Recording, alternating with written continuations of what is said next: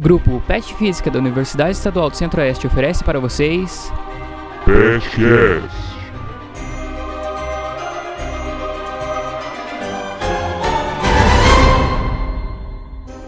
Bom dia, boa tarde e boa noite, meus caros e minhas caras ouvintes do PetCast. Estamos aqui mais uma vez para a segunda parte da nossa entrevista com o professor Eduardo e o professor Paulo. E, né, a gente retornar um pouco, né, para quem ainda não acompanhou né, o último programa, né, eu indico que veja antes de ver esse programa e ver, não, assistir, escutar, né, no caso é um podcast. para os leigos que estão ouvindo o nosso podcast, né, vamos voltar um pouco né, o assunto e falar um pouco mais sobre qual a diferença né, em si entre a física teórica e a física experimental. Para quem tem interesse né, em ser físico, né, saber né, qual é a diferença entre as duas áreas concretamente. É, a diferença, porque a física, enquanto ciência, como qualquer ciência, ela é um modelo, é um modelo teórico. Ela é um modelo que a gente, é um grupo de, de, de, de informações, de, é um grupo de, de, de leis, ferramentas matemáticas e técnicas para a gente entender o mundo. Quando a gente fala da física, a gente está falando de uma uma sequência de explicações e uma estrutura mental para entender o mundo. Só que ela é uma ciência experimental. Então ela ela procura para cada afirmação que ela faz, ou negação, sobre o mundo, ela fazer um experimento que comprove aquilo. Não é só uma argumentação. Né? Ela tem que demonstrar isso através ou de um experimento sistematizado no laboratório ou de uma observação sistematizada da natureza. Então, se você pensar na, no trabalho do físico como um todo, ele está em você criar uma explicação, né, observar a natureza, então já uma observação sistemática, depois você criar uma explicação e depois você testar essa, essa explicação.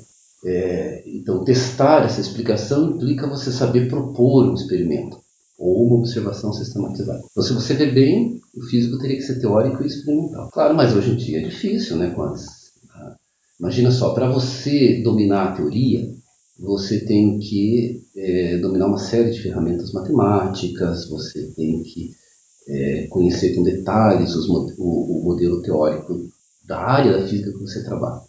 Na parte experimental tem uma série de técnicas de medições muito especializadas. Então você não consegue, mesmo se você vai ser um experimental, você tem que saber. Se você se especializa em pequenas partes da, da física, ligadas a poucas técnicas né, que você vai dominar. E dentro da teoria você também se especializa em alguma área da física.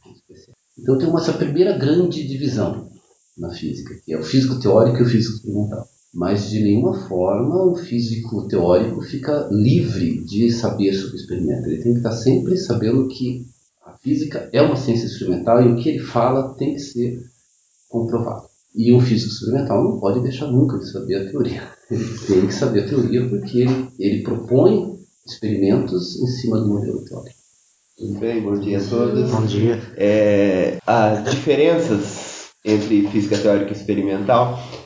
Bem, é, eu tive a oportunidade de trabalhar com as duas coisas e como eu já havia começado a falar no último, nosso último encontro, eu percebo assim que eu não vejo muita diferença. Eu entendo que nós temos trabalho e tem uma forma de você trabalhar e conduzir as coisas e o que acontece é que às vezes nós estamos mais inclinados a, a ser práticos, né? Colocar algo em um experimento ou montar ou sistematizar um experimento isso nos, nos traz mais satisfação, né? Tipo, ah, fazer alguma coisa, colocar a mão, enxergar um resultado. E enquanto que você na teoria você vai trabalhar mais com campos de modelos e não necessariamente esse campo de modelos ele não pode ser aplicado, né? A questão é que a realidade de pesquisa nossa aqui no Brasil é muito difícil de você ter recurso para, tipo, você monta um modelo, mas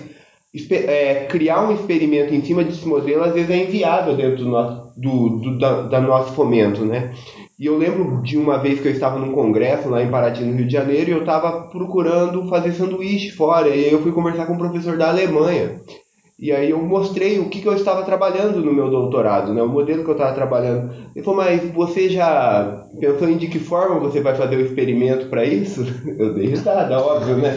Nunca eu teria capacidade de fazer o experimento para aquilo. De maneira alguma. Inclusive, eu acho que no Brasil inteiro não haveria recurso, pra, é, não haveria equipamento para fazer aquilo. Mas não, na Alemanha o, o, físico teórico ele já trabalha criando um modelo que é possível é, é, produzir o experimento. Então é interessante isso. E aí acaba que às vezes ocorre essa segregação. Mas é, finalizando aqui, eu acredito que a principal diferença ela está na questão da, da que eu percebo é da satisfação. Tem, tem pessoas que se satisfazem mais com coisas práticas, colocar, montar, é, repetir, e tem pessoas que odeiam isso. não conseguem fazer esse tipo de coisa. Isso é perceptível, né? Até com vocês aí na disciplina de laboratório, tem gente que odeia laboratório. E aí você tem outras pessoas que é, vão para o laboratório e aquilo a pessoa se empenha e é, o cara coloca um experimento de física básica como fosse a coisa mais importante da vida dele. Ele vai e toma, coleta os dados com o maior cuidado possível. Então você já percebe que o, o a pessoa já tem uma inclinação para a experimentação. E por incrível que pareça, eu era o cara que não gostava de maneira alguma da física experimental dentro do curso de física eu achava que eu achava não achava interessante a, a maneira que é conduzida a física experimental num curso de física, porque o que acontece é que você vai lá para a física experimental, você tem um roteiro. Então, a primeira coisa que você já tem ali é saber o que você vai ter que fazer. Inclusive, nos roteiros que eu trabalhei lá no, no meu curso de, de física lá na UEL, eles já diziam o que, que eu tinha que obter. Então não era um trabalho investigativo e o experimento já estava pronto. Então a única coisa que era basicamente é você ir coletar dados com cuidado e aí fazer um relatório. E eu percebi que eu aprendi mais na física experimental fazer relatório do que propriamente produzir experimento. E aí isso me deixava um pouco frustrado. E eu achava que física experimental era uma coisa que não tinha, eu não tinha a mínima é, possibilidade de fazer. E quando eu entrei para física experimental, do ponto de vista prático mesmo, que eu comecei a fazer física experimental, eu vi que ela é muito interessante. Então, às vezes, nós criamos um preconceito aí que acaba nos é, pondo barreira. Eu acho que, principalmente do ponto de vista de trabalho, nós temos que nos colocar bem abertos. Então, não ficar com esse estigma. Ah, física teórica é isso, física experimental é isso se aparecer uma oportunidade, vai lá, converse com quem está oferecendo e veja o que você vai realmente fazer. E, e até comece às vezes, porque chegar no meio e falar que não é isso não é para mim, não tem, tem problema algum. Eu acho que é, é, nós, nós temos que ser mais proativos, né, dentro do ponto de vista de trabalho, né, não ficar colocando muita barreira para executar as coisas. Bem, é isso.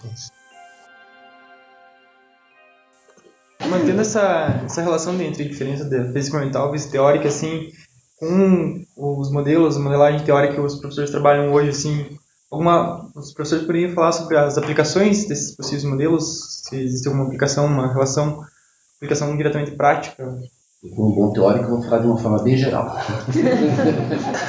eu lembrar de alguma coisa mais específica.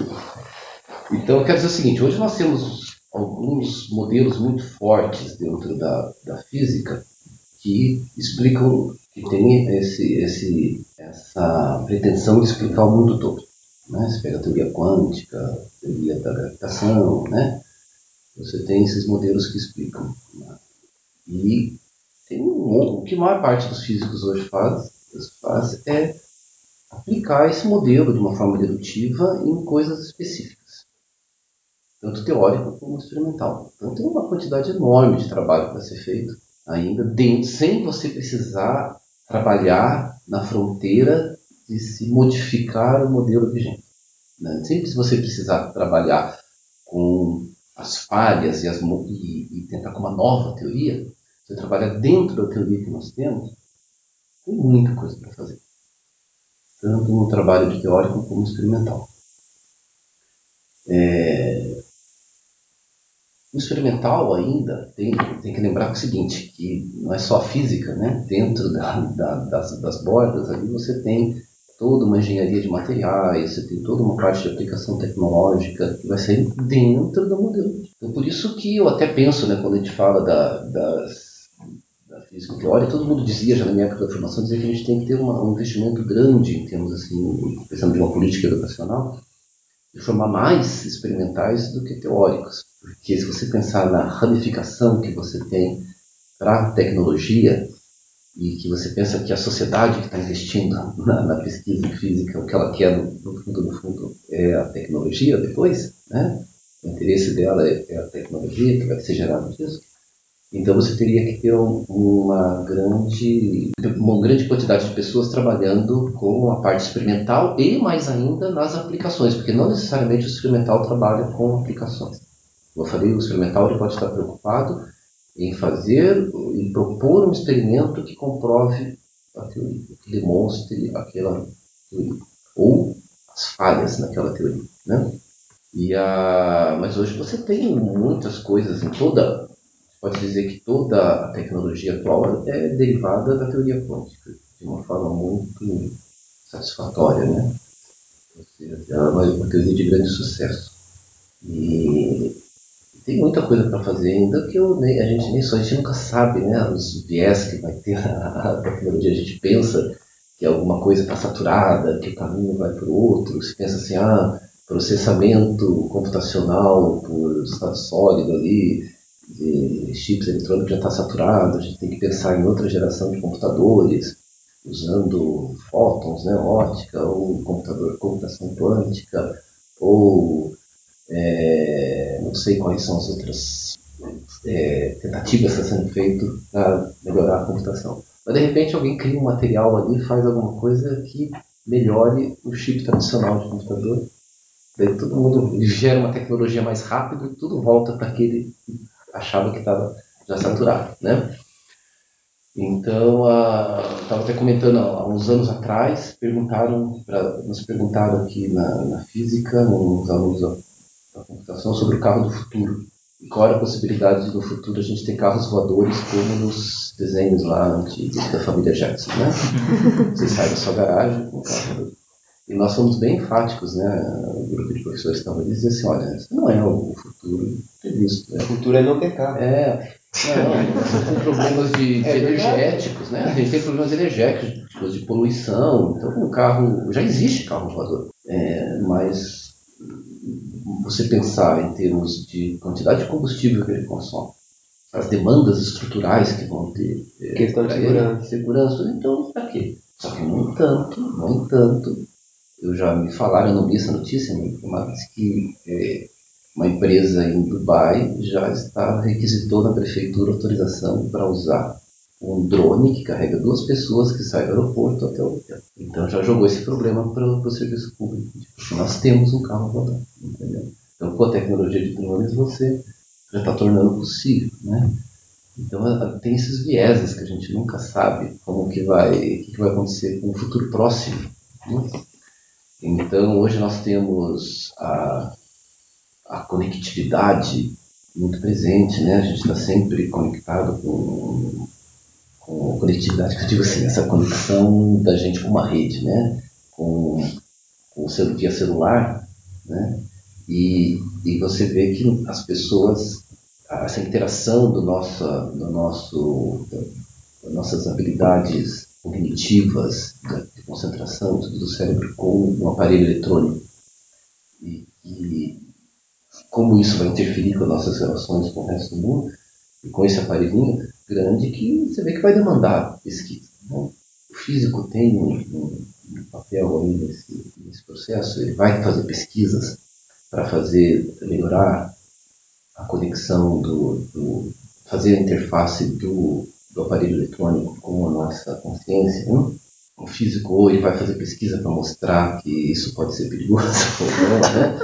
Então é uma outra área grande dessa interface da, da biológica, assim, né?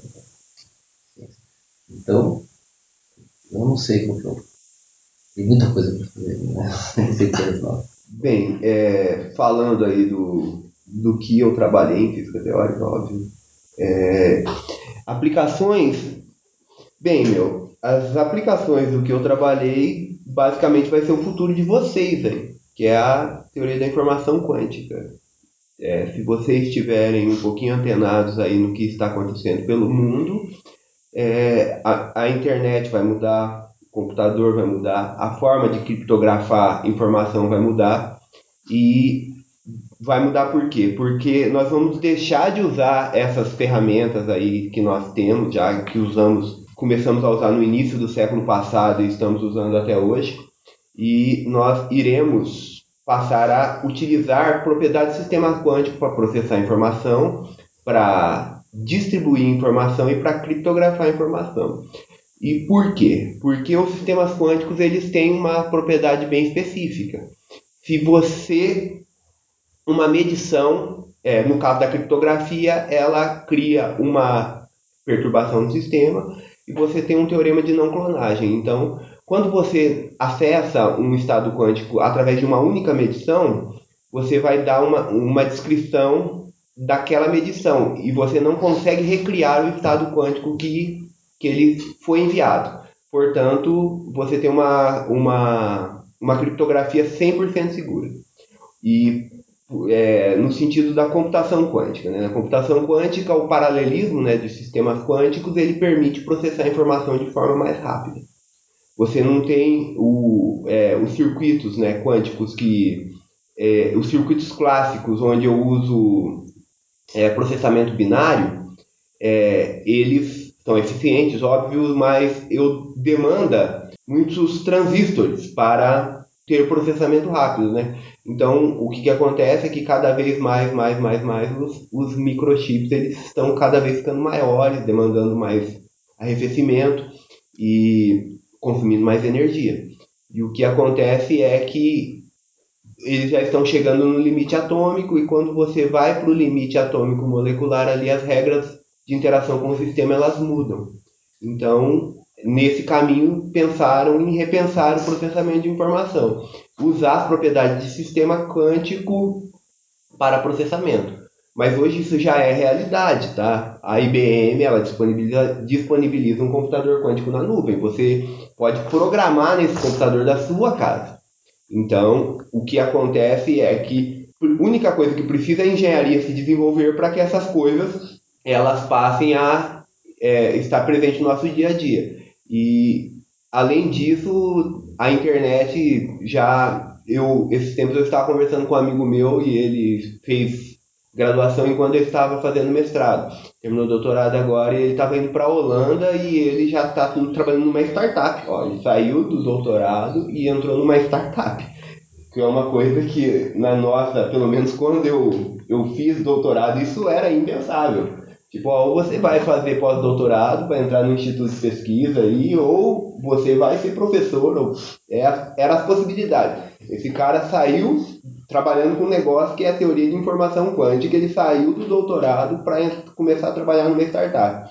E aí eles estão programando, estão trabalhando com a segurança, ou eu não sei se é segurança ou algoritmos, para, algoritmos quânticos para processamento de informação numa internet que é baseada em emaranhamento. Então, essas coisas, no futuro bem próximo, elas vão deixar de ser uma realidade dos livros de física e dos artigos científicos e elas vão passar a ser uma realidade cotidiana.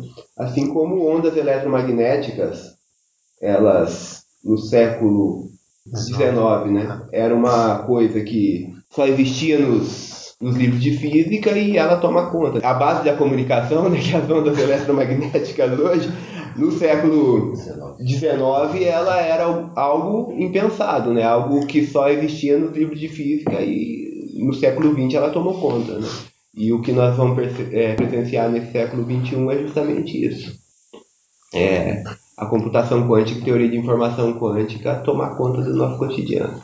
Só queria complementar, né, só, é, puxando um pouco do que foi discutido a vez anterior sobre investimentos, né, como eu comentei, né, a sociedade em si, ela deseja tecnologia, mas você investir em uma pesquisa básica ou mesmo teórica, sabendo que ela pode gerar uma tecnologia, essa visão de futuro é, é difícil às vezes, mas tem empresas que... A, quando, na década de 90, eu lembro que a IBM é, investia e pagava, né, contratava, tinha físicos teóricos que trabalhavam para ela com uma área da física chamada, física teórica chamada de mecânica quântica de sistemas abertos. Inclusive, o Kutzwiller, físico teórico, bem famoso na área de, de uma área chamada caos quântico, ele tem livros publicados, autor de uma fórmula chamada fórmula traço do Kutzwiller, uma fórmula com o nome dele ele é da IBM, ele é teórico da IBM, trabalha com, trabalhava com mecânica quântica e caos quântico. Eu lembro uma vez uma pessoa perguntou para uma conhecida minha por que, que a IBM investia nessa área de pesquisa tão forte, nessa área de pesquisa. Eu falei assim, mas é essa área de pesquisa que vai se tornar viável o computador quântico. Então essa visão de uma grande empresa de tecnologia, de investir em uma área de pesquisa teórica que está nascendo, é muito importante poucas empresas, principalmente no Brasil, têm essa, essa visão. Porque é de muitos anos, imagina já quantos anos. Já passou mais de 20 anos e você não tem ainda um computador quântico é, comercial. Mas continuando, o artigo sobre teletransporte de estados quânticos, ele é um artigo da IBM. E a, a proposta experimental é, foi feita por um grupo da Áustria em 98, mas o artigo de teletransporte, ele que fez a proposta de teletransporte quântico foi dos físicos da IBM. Então percebam que eles não estavam trabalhando só em do modo prático em produzir, eles estavam trabalhando em teoria também. É bem interessante uma coisa que dá para a gente se guiar também é como a China ela está ela tá investindo nisso. A China ela é recordista em distância em teleporte quântico e criptografia também. Ela e os artigos são recentes, são dessa década. é que as coisas acontecem muito rápido, e a gente às vezes acha que 13 anos, mas do ponto de vista, de, ponto de vista físico, aí 10 anos é recente, tá? Tem coisas que até 50 anos aí é recente, eu acho. Então, né, depois dessa revelação, né, de que não foi Star Trek, né, que propôs o teletransporte, foram físicos, né? É bem interessante, né? Mas não, não se engane, a, a, física às vezes seguia um pouco pela ficção científica. É. Eu, muitas coisas que a, o Arthur Clarke, ele, ele dentro da, do, das suas propostas de ficção, ele apresentou muitas coisas que aconteceram depois. É, e ele meio que deixava indicado, ó, isso aí vai acontecer depois que descobrirem tal, tal, tal, tal coisa. E realmente essas coisas aconteceram. O primeiro banheiro numa astronave foi numa, numa, no livro do Arthur Clarke. Isso. Ele propôs um banheiro, né? Até porque é meio que não, seria muito confortável ir para algum lugar assim sem um banheiro. espaço, né? ali. Bom, então, é, eu, queria, eu queria fazer uma pergunta meio que é, por curiosidade, né? Não coloque coisa no podcast, senão não fica boa. Qual é a sua comida preferida? a pergunta em si é: eu queria saber se né, a teoria, a teoria quântica é válida, né? Muito, né? E a gente utiliza né, do seu modelo, né? Para tecnologias. negócio aqui, meu. E tudo né, atual é feito pela teoria quântica, né, baseado na física quântica. É, eu queria saber, né, se, por exemplo, vai ter uma época que a tecnologia vai se tornar tão avançada, né, mas tão avançada que não vai, é, a física quântica ela vai começar a falhar, digamos, vai precisar de um novo modelo para tentar explicar. Vai é, vocês têm em mente que isso pode acontecer mesmo, da teoria quântica ser substituída por algo melhor que ela? Se isso deve realmente? Ó, essa pergunta é uma pergunta especulativa. Você quer começar a responder ela, Jorge? Então vai, porque daí, pegando seu caminho, eu contraponho, sabe? Como eu sou o cara do contra, você toma um caminho, eu vou me guiar pelo que você falar. Se eu falar primeiro. Eu diria o seguinte: a julgar pela história da ciência, sim, uma grande possibilidade. Né? Julgar pela, pelas teorias antigas. Né? Imagina o sucesso que, que, é, que foi a teoria eletromagnética. Né? E se você pensar do período em que Maxwell é, fechou a teoria, né? A teoria eletromagnética foi construída durante muito tempo, muitos anos. Mas quando a teoria foi fechada, completada, é, se tornou uma teoria é, teórica, assim, o modelo teórico ficou muito bem feito, ela foi destruída em pouco tempo né? com a catástrofe do ultravioleta, né? então ela já começou a mostrar falhas já logo, a teoria quântica já veio na sequência. Né? Então, a, quando que a teoria quântica, eu não sei hoje quais são as, as os pontos falhos da, da teoria quântica, né? não sei dizer onde que ela está falhando mas eu sei que é um sonho de alguns físicos teóricos a unificação com a gravitação. Tem propostas, né? Mas a, as supercordas eu não, não sei de nada que ela proponha de diferente para a teoria quântica, que ela vai mostrar falhas da teoria quântica. Então eu não, não eu sei assim, o modelo padrão, né, que é uma consequência, o modelo padrão que vai explicar um pouco mais a, a, a física nuclear, ou a física das partículas mais elementares, né? ela tinha alguns probleminhas antes, com a necessidade de algumas partículas novas que somente o bóson de Higgs que foi é, agora detectado, né? Então fortaleceu o modelo padrão e não se teve a necessidade de melhorar com a, com a proposta que vinha com a, com a teoria da superquark. Então eu não sei, eu acho ainda que a teoria quântica vai durar um pouco mais. Uhum. Ela precisa antes ser ela precisaria ser. Está é, falhando bastante né, explicações para motivar a criação de novas teorias, e por enquanto ela não está. Ela tem problemas. Eu sinto assim, que a maior parte dos problemas das pessoas que propõem coisas para a teoria quântica está em coisas novas, né, modelos diferentes, está mais em questões de interpretação da teoria, na parte de interpretação dela, do não realismo, é, dessa dualidade, pessoas que não gostam da, da dualidade da partícula, coisas assim. Então tentam é, propor modelos ou variações, né? Mas nenhuma proposta feita até agora tem substituído, né? Até mesmo porque não existe uma falha é, na, na hora de experimentar ou na hora de você propor um experimento na teoria. Né? Então, Concluindo, eu acho sim que no futuro ela vai ser substituída, mas por enquanto eu não vejo ainda nada que aponte uma necessidade de substituição. É, eu, eu vou falar um pouco sobre teoria quântica, eu acho que é uma das coisas que os meus alunos aí eles sabem que eu tenho muita satisfação em falar sobre isso quando eu estou dando aula. E a questão é que eu percebo que nós procuramos coisas para nos satisfazer. E a teoria quântica ela não, nos satisfaz, porque ela vai é contraintuitiva. E isso incomoda muito a gente. E aí a, gente, a, a tendência é você ficar procurando uma maneira de interpretar diferente, de achar que aquilo não deve estar certo, porque ela vai contra o nosso senso de, de realidade, né? A nossa realidade ela é construída, nossa noção de realidade é construída em, em cima de observações macroscópicas. Agora, você acreditar que essas noções macro, macroscópicas que você adquire observando a realidade, a natureza, é, ela vai valer para escala atômica, aí, meu, você está exagerando um pouco. Porque o ponto é como você observa fenômenos nessa, nessa escala. E esse é o ponto, né? A questão é que, na escala macroscópica, que nós observamos tudo através de interação. Só que as interações na escala quântica ela produz efeitos que não é que não produziriam aqui, né? O fato de eu observar você aqui não vai produzir uma mudança, né? Mas observar um elétron produz.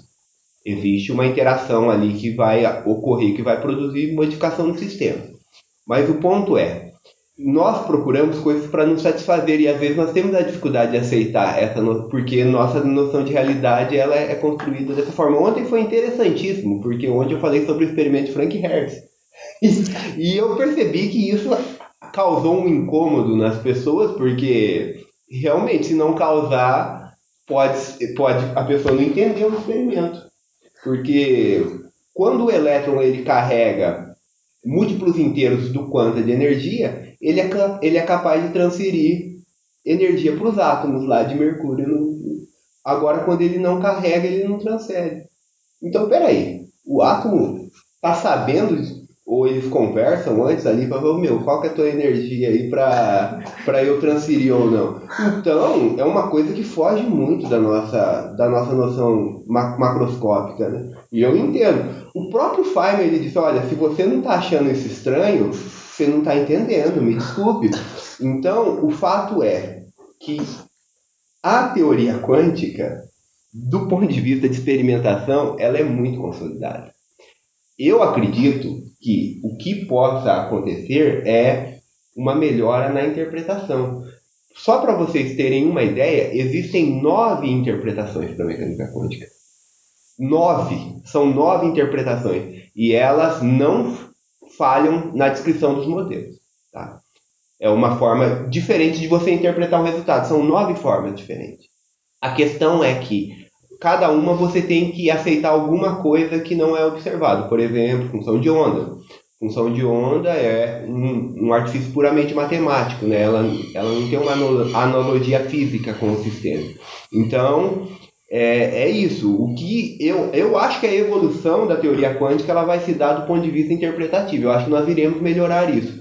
Mas acreditar na mudança. Eu sei que é especulativo e pode ser que amanhã eles descubram alguma coisa. Aí se não, se amanhã eles descobrirem, por favor, tirem essa parte aí. Mas eu, eu acredito que do ponto de vista de experimentação ela é muito consolidada e a questão é que por que, que a nossa base numérica é 10, né? Não, porque nós temos 10. 10 dedos. 10 dedos na mão.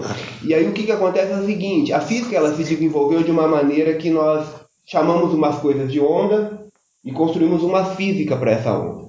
E aí para outras coisas nós chamamos de partícula. E a física ela se balizou tudo em cima de onda e de partícula. Separadamente, sabe? E aí o que, que aconteceu? Nós chegamos num, numa fronteira que nós não sabíamos descrever. E o que, que acontece? Em determinadas circunstâncias, esses sistemas eles descreviam bem uma, uma, um comportamento ondulatório e em outras circunstâncias, se eu usasse um modelo de partícula, funcionava ok. Só que ele, ele sempre ele existia ou onda ou partícula, mas é baseado numa física que nós já construímos. Agora, minha pergunta é: poderíamos ter construído uma física diferente para esses objetos que nós chamamos de onda de partícula, Eduardo? Pode responder o que você. A, a ideia. raciocínio, né? Existia um livro na, na época que eu comecei a estudar física, mas ele é antigo. Eu tenho a impressão que ele é da década de 60 ou 70, mas no Brasil ele começou a ficar famoso no, no, na virada dos anos 80 para 90, que era um, um livro chamado Tal da Física. Uhum. Que era um, um, é um. É todo mundo leu esse livro nos anos 90 autor. Eu não lembro quem que era, não. Mas ele era um livro desses tipo. Foi considerado durante um tempo um livro quase uma alta ajuda do que. É, seu ciência. Ele. ele. O autor. Só que todo mundo achava que era ciência. Ele ficou mais famoso depois é. com um livro, um livro chamado Ponto de Mutação. Ele tenta mostrar ah, um aspecto mais religioso assim, da física moderna. Ele mostrou uma coisa interessante. Ele falou que nós tínhamos o quanto ele mostrou uma coisa que eu acho que não é tão errada no pensamento, o quanto que nossos pensamentos religiosos influencia na, no conceito, na formação de, uma, de um modelo físico, né? Então, é, certas estimações, por exemplo, quando Einstein diz assim que ele não aceitava muito da, da teoria quântica, ele dizia assim, Deus não joga dados, o que ele está afirmando é modelo, ou concepção religiosa que eu tenho de Deus não encaixa com esse modelo teórico seu, então ele. Né? Você como é forte até no cientista isso. E quando ele mostra que algumas religiões orientais é, traziam essa, essa, esse fato de que alguns objetos não são totalmente definidos, daí ele mostrava no, até com aquele símbolo do, do Xing, onde ele mostra duas, duas realidades que se misturam, né? Você tinha o bem e o mal e tudo, né? Que eles se misturam, que não são totalmente indefinidos. Então ele dizia assim que para muito oriental, com formação religiosa oriental, do taoísmo e coisas assim, para eles não é tão estranho falar dualidade ou da partícula. E, que, e falar que uma realidade não está tão definida assim, vai ser definida posteriormente, para eles não é tão estranho, porque isso já vinha de uma formação religiosa deles. E daí ele mostra uma coisa muito reveladora no livro, que quando você, quando o, Bohr recebeu o título de o título de nobreza, não sei qual que é, né? Sangue, uma coisa assim, ele fez um brasão. E se você olhar no brasão dele, está o símbolo do Chico, entendeu? Então existia algo já da, de estudos deles de, de, de, de religiões orientais que ajudou, influenciou também na formação do modelo. Então eu acho assim que é, a gente se acostumou desde pequeno, criou uma sociedade toda em cima de alguma de algum conceito do que é real, né? Isso. Mas poderia ter sido diferente, né?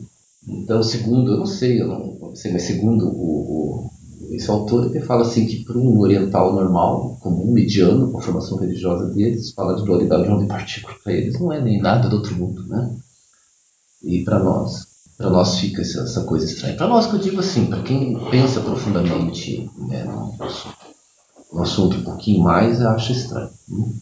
Então eu acho que talvez a gente pudesse ter construído uma, um modelo anterior de ciência diferente, mas a gente fez um modelo baseado na. A gente criou uma ciência baseada na, na, na observação do mundo, né? uma ciência indutiva, que a gente chama, né? que você vai lá no mundo, vê o que está acontecendo, e dentro daquilo que você observa, você, você constrói a teoria. É um modelo baseado na, no pressuposto de que a realidade existe. existe um mundo real lá fora, né? que independe de mim. Então você criou uma ciência toda, a nossa ciência moderna, que é ocidental, né? pós-Galileu aí, Uhum. é criada no fato de que existe um mundo real, independente da minha pessoa que está observando. E que, é, quando eu digo isso, porque existia já desde a época dos gregos antigos, lá os chamados sofistas lá e tal, que eles questionavam a realidade. Né? E esse questionamento de realidade existe até hoje. Né? Ah, Então, é, ah, como é que você sabe que aquilo existe? Como você sabe que você não está sonhando agora? Matrix. Então, esse tipo de, é, esse tipo de coisa, quando no, no livro o, o, o, método do Descartes, né? o discurso do método do Descartes, ele retoma isso daí e ele conclui, no final ele conclui sobre o fato da realidade do mundo, da existência do mundo e da viabilidade de se construir uma ciência em cima disso. Para você chegar agora, no começo do século XX, com uma teoria dentro da física questionando essa, essa, essa realidade, e dizer que a realidade depende de mim, não é assim independente, né? De mim, então choca para quem é um historiador da ciência, para quem é um, um, um cientista teórico que valoriza esse fato de que a ciência é construída em cima de um mundo real, então não gosta muito pouco dessa do fato de dentro da ciência é uma teoria que questiona a realidade, né? Então é, um, é uma coisa que faz a gente repensar um pouquinho sobre as bases da, da construção dessa ciência. Né? E eu acho isso muito interessante. Mas nós começamos assim, né? Nós começamos com, com é uma coisa muito mais antiga isso aí, né? É uma coisa é bem antiga. É só que eu, eu só estou comentando isso porque o que acontece é o seguinte: existe um experimento que ele chama interferômetro de Mach-Zehnder. Ele é um interferômetro clássico, mas você pode colocar ele num regime lá de fotos individuais e aí você precisa fortemente da teoria. Não, na verdade, tem a teoria quântica, você não consegue explicar os resultados experimentais do interferômetro, justamente porque o fóton ele tem esse comportamento dual de onda e partícula. E aí, dependendo da emissão que você fizer no interferômetro, ele vai se comportar ou como onda ou partícula, e aí a interpretação do resultado é totalmente baseada nessa dualidade onda-partícula. E aí o que, que acontece é o seguinte, inclusive o grupo brasileiro ele propôs uma interpretação para esse interferômetro somente com é, variáveis clássicas. Então a forma de você tratar os objetos que estão atravessando o interferômetro ali, não tratar como onda nem como partícula, tratar como uma terceira via, você consegue explicar o experimento. E aí, Sanderson, já que você está preocupado com a teoria quântica, depois eu vou passar esse artigo para você dar uma olhada. Então, com variáveis, mas a questão é, este modelo só vale para esse caso. Eu não consigo estender ele, por enquanto, né? Eu não consigo estender ele para, para outros casos. Eu não conseguiria explicar ele em detalhes para vocês agora, porque eu li isso já faz um tempo, mas eu tenho ele lá e eu posso passar para vocês lerem.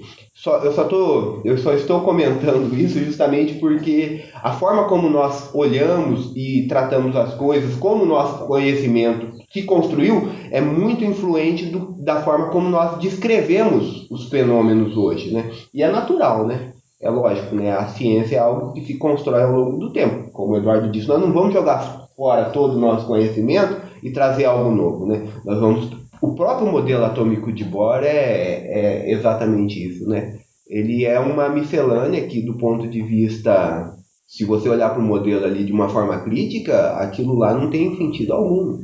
Só que o ponto é que a validade do modelo está nos resultados experimentais. Porque ele fala assim, ó, o modelo é clássico. Só que a física clássica ela falha em alguns pontos. E como eu resolvo? Postulando. E aí eu postulo algumas coisas, faço uns cálculos lá e eu consigo descrever os níveis de energia do átomo de hidrogênio. Então percebam que dentro do desenvolvimento da teoria quântica, o início dela era, é totalmente semiclássico. Os físicos eles não, não sabiam o que estavam fazendo, aí eles pegavam informação de física clássica e iam moldando isso com conceitos de postulado. Até que daí chegou o ponto que o Schrödinger falou, não, vou estudar a hipótese de, de de Broglie e, e aí, eu estudando a hipótese de Broglie, teve um insight a respeito de como as partículas quânticas elas poderiam comportar e propôs a equação de onda, né, que é postulado. E aí, postulando isso, aí a descrição dos sistemas quânticos ela se tornou mais viável e aí surgiram várias interpretações. Mas é isso aí. Bom, então, né, pessoal, é, em nome do grupo Pet Física, eu gostaria de agradecer né, essa segunda participação dos professores né, no Petcast. E se tiverem uma última mensagem para deixar para os ouvintes, né, fiquem eu, à vontade. Eu gostaria de falar, Sanderson. Eu primeiro gostaria de agradecer. Eu sempre fico muito feliz em falar de, de física aí com vocês. Eu, Uhum. Sempre que me convidarem, eu estou disponível, tá? E só fazer um, alguns comentários sobre a minha fala da, da primeiro, do primeiro petcast que eu acabei me esquecendo de falar do, de quem foi meu, profe- meu primeiro orientador que eu falei, até comentei que ele teve câncer, né? Foi o professor Wellington da Cruz. Infelizmente ele acabou falecendo no meu último ano de, de faculdade, mas ele me orientou durante toda a graduação. Sou muito grato ao trabalho que ele fez comigo e, e ele me influenciou de forma muito positiva aí na, inclusive no- enquanto ele estava doente aí, que ele, ele trabalhou muito aí e ele nunca desistiu da física, mesmo estando doente. Eu acho que é uma mensagem importante porque isso aí vai ficar aberto é, foi um exemplo fundamental aí durante a minha a minha formação. Outra coisa que eu queria falar também é que uma, em determinado momento eu falei de como era o trabalho teórico experimental e eu falei que trabalho enquanto eu, eu executava com a professora Shelley, ele parecia que não, não se desenvolvia de forma tão rápida. E na verdade é uma questão a gente tem que tomar cuidado com isso e dá a impressão que quando nós não somos produtivos do ponto de vista de produção científica, é, cria-se uma imagem que nós não estamos trabalhando e não é verdade, tá? A física, eu hoje sinto falta disso, porque eu estou tendo pouco, realmente pouco tempo para estudar física e aí mais tempo para para me dedicar à pesquisa direta, tá? E não é bom isso, tá? A gente tem que conseguir balancear isso. E no tempo que eu fiz doutorado com ela, eu percebi que foi o tempo que eu aprendi mais física na minha vida, porque eu foquei extrema, eu foquei realmente em entender e estudar física. Isso foi fundamental para a minha formação. Então, se hoje eu estou atuando na, na física aplicada de uma forma que efetiva que eu estou produzindo, muito do que eu aprendi com ela, de sistematizar trabalho, estudar, tentar entender o problema, e se tem alguma coisa que te chama a atenção, vá pesquisar a respeito. Então, isso me influenciou de forma muito positiva. Eu não posso estar sendo injusto com ela dizendo que, que deu a impressão de que a coisa não andou, que é totalmente mentira. Foi, muito, foi uma influência muito positiva na minha vida também, tá bom? E eu agradeço novamente vocês. Obrigado. Também gostaria de agradecer ao convite para essa etapa, já que o Paulo começou também, né, vou fazer homenagens aos meus orientadores, que influenciaram a minha, a minha formação. Primeiro o professor Bincam Cheng, de Curitiba, que é, trabalhava com integrais de caminho mecânica quântica. Depois do meu doutorado, eu trabalhei com um grupo que era coordenado pela professora Maria Carolina Demes, que iniciou com a minha orientação, depois com uma questão de ajustes de, de trabalho, eu acabei indo trabalhar com o professor Valery Kokhchinev é, na UFMG, a professora Carolina também faleceu prematuramente, então eles foram muito importantes. A professora Maria Carolina Nemes trabalhava com mecânica quântica de sistemas abertos. E ela que respondeu a pergunta por que, que o IBM investia tanto nessa área. ah, ah, eu também gostaria de falar para vocês que, é, que vocês é, muito contente, a gente fica muito contente como professor ver se vocês é, vão seguir a carreira de físicos, pesquisadores.